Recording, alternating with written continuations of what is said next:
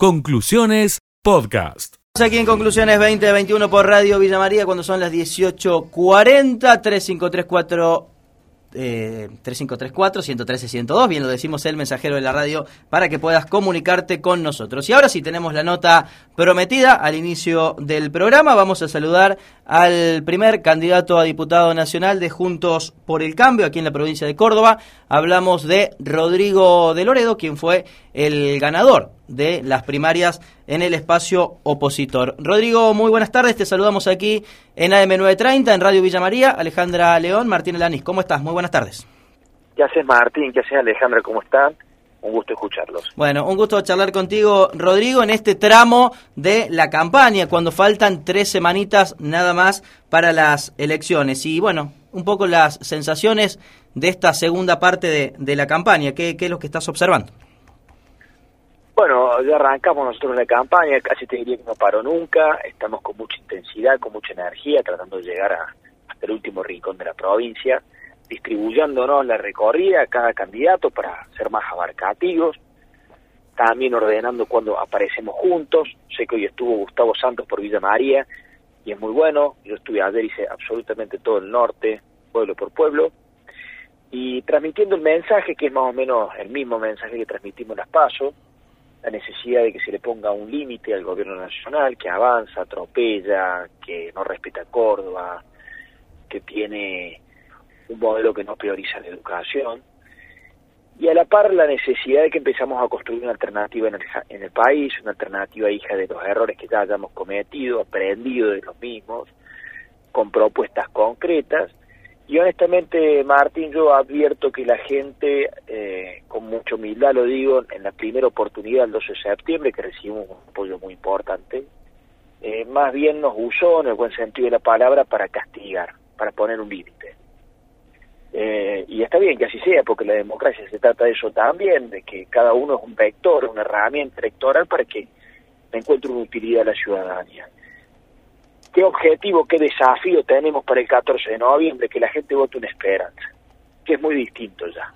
Eso significa un escalón más arriba, que la gente vote el comienzo de algo, que se corone con un gobierno en el 2003, que se, en 2023, que se corone con, con una alternativa para el país, que ya no solamente le dice basta a un modelo que empobrece el país, sino que empieza a ilusionarse de vuelta con que las cosas pueden cambiar y pueden ser mejor. ¿Qué va a pasar después del 15 en Juntos por el Cambio, Rodrigo? Porque hemos leído unas cuantas notas ya de distintos medios de, comunicación, distintos análisis eh, de ese momento, ¿no? Sobre todo aquí en la provincia de Córdoba. ¿Van a mantenerse unidos? ¿No? Por ejemplo, ya vemos algunas diferencias. No, mantener unidos y va a iniciarse un proceso para discutir los procesos eleccionarios que le siguen. Ahora el 14 la gente vota dos opciones de país. Tenemos en claro que es así. La política suele sobregirarse, los analistas también, subestimar el voto de la gente, porque sacan cálculos y la verdad que la gente no come vidrio. Llegan las elecciones, votan un intendente de un color, un gobernador de otro, un presidente de otro. Entonces, el 14 se va a votar dos opciones de Argentina. Por eso es que nosotros decimos que nuestra propuesta es la única fuerza que puede decirles basta, es una opción, lo digo con, con humildad, no es un ataque de importancia que tengamos, objetivamente real, la única expresión en el país que puede cumplir el cometido de poner un límite y construir una alternativa por la cantidad de diputados y senadores que tenemos es Juntos por el Cambio. Es Unión por Córdoba que sobreactúa ante kirchnerismo ahora, cuando fueron algo bastante incoherente con sus comportamientos recientes y pasados. Y se va a votar eso el 14. ¿Qué va a pasar después del 14? Y bueno, la coalición de cambio va a seguir teniendo los objetivos que siempre se propuso, gobernar la provincia, gobernar las principales ciudades, pero no es lo que se pone en juego ahora. eh, recién, en el marco del inicio del, de nuestro programa, hacíamos un análisis y también algunas eh, declaraciones de los principales actores de Juntos por el Cambio en torno a un tema que me parece muy sensible para la Argentina que viene, para la Argentina del 15 de noviembre y la Argentina del 10 de diciembre en adelante, que es evidentemente el diálogo institucional que tiene que existir entre las diferentes fuerzas eh, políticas, independientemente de quién gane el comicio. Y hay un punto clave, me parece, en esta historia, Rodrigo, ¿no? Que es la presidencia de la Cámara de Diputados, porque ya María Eugenia Vidal lo ha planteado, la propia Patricia Bullrich, la coalición cívica también, indicando que si el, espacio Juntos por el Cambio consigue ratificar los números de las primarias a nivel nacional, van a ir en busca de la presidencia de la, de la Cámara de Diputados. Históricamente siempre le corresponde al oficialismo por línea de sucesión para justamente evitar el cogobierno. Y leíamos a Luis Juez también oponiéndose a esta idea, Mario Negri también lo ha expresado. ¿Cuál es un poco la, posición tuya en, relación a este tema? Luis, yo, y la verdad que creo que cuando lo dijo María Eugenia Vidal, se la descontextualizó o cometió un furcio o dijo una opinión y después, no sé si la sostiene o no, pero la opinión nuestra, te le digo así, sin ningún tapujo, al estilo de Loredo y Juez, ¿viste? que te decimos las cosas después. A nosotros nos parece que no corresponde, que culturalmente siempre se ha mantenido una tradición de que quien gobierna pone la línea sucesoria. Mirá, si algo se puede quedar tranquilo eh, el pueblo argentino que en Cambiemos, en el radicalismo, de hecho muchas veces hemos sido tildados de timoratos por eso, pero nosotros somos garantes de un equilibrio republicano. Pero además no queremos ser, eh, eh, no queremos tener corresponsabilidad de decisiones que está tomando este gobierno, de las que se tendrán que hacer cargo porque son todas fallidas, anacrónicas y no resuelven ninguno de los problemas del país. De manera que no, no nos parece a nosotros oportuno, si tenemos mayoría, la iremos a, hacer valer en el Congreso como tiene que ser, porque no es más que reflejar el acompañamiento de la gente. Es decir, si tenemos mayoría en el Congreso porque la gente quiere que se cambie, entonces lo que sí queremos hacer es aprobar una reforma impositiva, aprobar una reforma en el régimen de trabajo de las microempresas, queremos aprobar una reforma educativa, queremos armar un plan de infraestructura para que el país despliegue su potencial económico, queremos llevar el programa Primer Paso como un único programa de empleo joven de base ancha para todo el país. Eso sí seguro que lo vamos a hacer, ni bien tengamos 129 diputados. Ellos podrán vetarlo después. Pero no, no, está en nuestro, por lo menos mi opinión es contraria a que nosotros asumamos la presidencia de la Cámara. Rodrigo, eh, ¿qué análisis han, han hecho de estas pasos teniendo en cuenta la experiencia del año 2019, ¿no? Con esta derrota que sufrió Juntos por el Cambio en aquella elección, luego de, cuatro años de, Macri, luego de, cuatro años de, evidentes errores, como lo manifestabas al principio, de una deuda con el Fondo Monetario Internacional muy alta. Eh, ¿Por qué crees que nuevamente, a pesar de todos esos errores, eh, el electorado se volcó a, Juntos por el Cambio. Y la otra pregunta tiene que ver con esto, con el Fondo Monetario Internacional. Eh, ¿Van a acompañar, van a apoyar, van a sumarse a las negociaciones que está realizando el ministro Guzmán? ¿O, cuál será la postura que asuma la oposición en este tema que evidentemente le, le compete porque esa deuda fue tomada durante los años de Macri? No, en parte, ¿no? En parte. Para mí es muy simple la respuesta. No, veo contradicciones. Yo creo que los procesos democráticos tienen continuidad, que los gobiernos cuando no reciben el acompañamiento de la gente, en vez de enojarse con el que vota, hay que recapacitar, hay que cambiar, contrario a lo que hace el kirchnerismo, que cada vez que recibe una, una, votación en contra de la sociedad, profundiza sus políticas. Cambiemos gobierno, a mi juicio el país tenía un norte acertado, estábamos buscando ganar mercados en el exterior para aumentar nuestro perfil exportador, había una senda, un camino de reformas impositivas para bajar la presión impositiva del país, que es insoportable para las pymes, las medianas empresas, con el pacto fiscal del 2017, con la baja de retenciones. Había un camino de bajar la litigiosidad laboral, con reformas en, legislación al respecto. Había un respeto irrestricto al federalismo y a las instituciones. Prueba de ello es que Chiaretti es una inmensa cantidad de obras en Córdoba con recursos que se le dio a la nación, nunca nadie se enteró que se lo había dado a la nación, pero se cometieron muchos errores, muchos errores, por eso la gente no estuvo a gusto con el gobierno, no votó y tenemos que volver aprendido esos errores que cometimos. Dentro de esos errores había una mirada muy porteñocéntrica de cambio. Me preguntaste qué, qué cambio después de la elección de las primarias. Para mí, después de las pasos, tenemos un cambio más fuerte y más federal se tilinguió mucho al respecto si estábamos desunidos, cuatro listas. La verdad que somos democráticos y nunca pensamos que eso nos iba a traer desunión. Las transitamos con altura, diplomacia y el día siguiente estábamos todos juntos.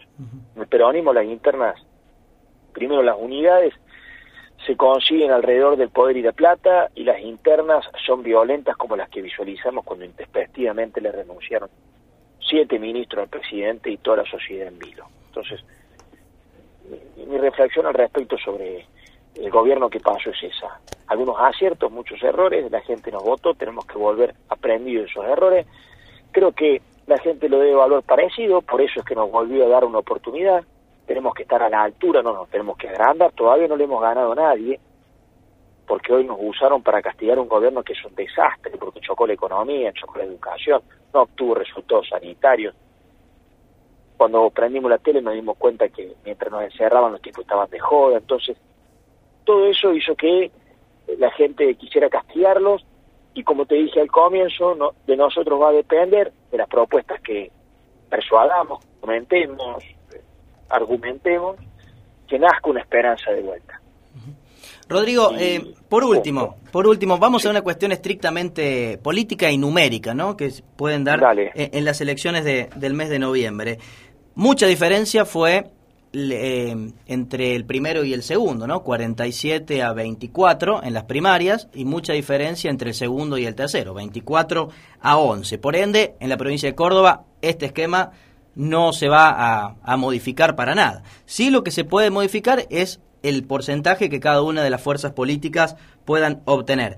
Algunos números ya están indicando un cambiemos por encima del 50%, un gobierno provincial que está allí sosteniendo ese 25, 26, 27% y un kirchnerismo que busca retener la banca. Algunas encuestas hablan de 7, 8 puntos, otras hablan de, de 11.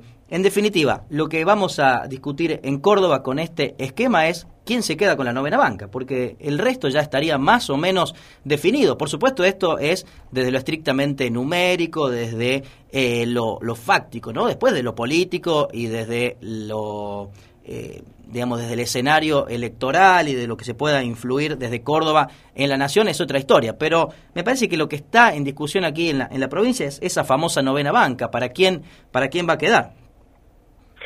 Mira, Martín, nosotros tenemos un objetivo cualitativo que es el que más nos interesa. En un contexto donde la gente tiene el oído anestesiado, eh, está enojada, está con hambre, está con miedo, le han chocado todo, eh, llegar con nuestros argumentos, que es, son cuatro nuestros argumentos centrales, la necesidad de poner un límite, un modelo, la construcción de una alternativa, estamos unidos en Cambiemos, es un buen concepto, estamos definitivamente unidos, estamos unidos porque la sociedad necesita ante un gobierno que le da imprevisibilidad, incertidumbre y miedo, necesita una opción política que le dé tranquilidad y perspectiva de futuro, y somos una única opción útil. Somos la única opción útil si es que vos no estás de acuerdo con el modelo K. Si te gusta el modelo K, bueno, listo, acompáñalos. Si no te gusta el modelo K, los otros, bueno, se sobregiran, dicen cosas, pero son libres pensadores porque no pueden hacer nada de lo que prometen porque llegan a la Cámara de Diputados y no tienen fuerza política.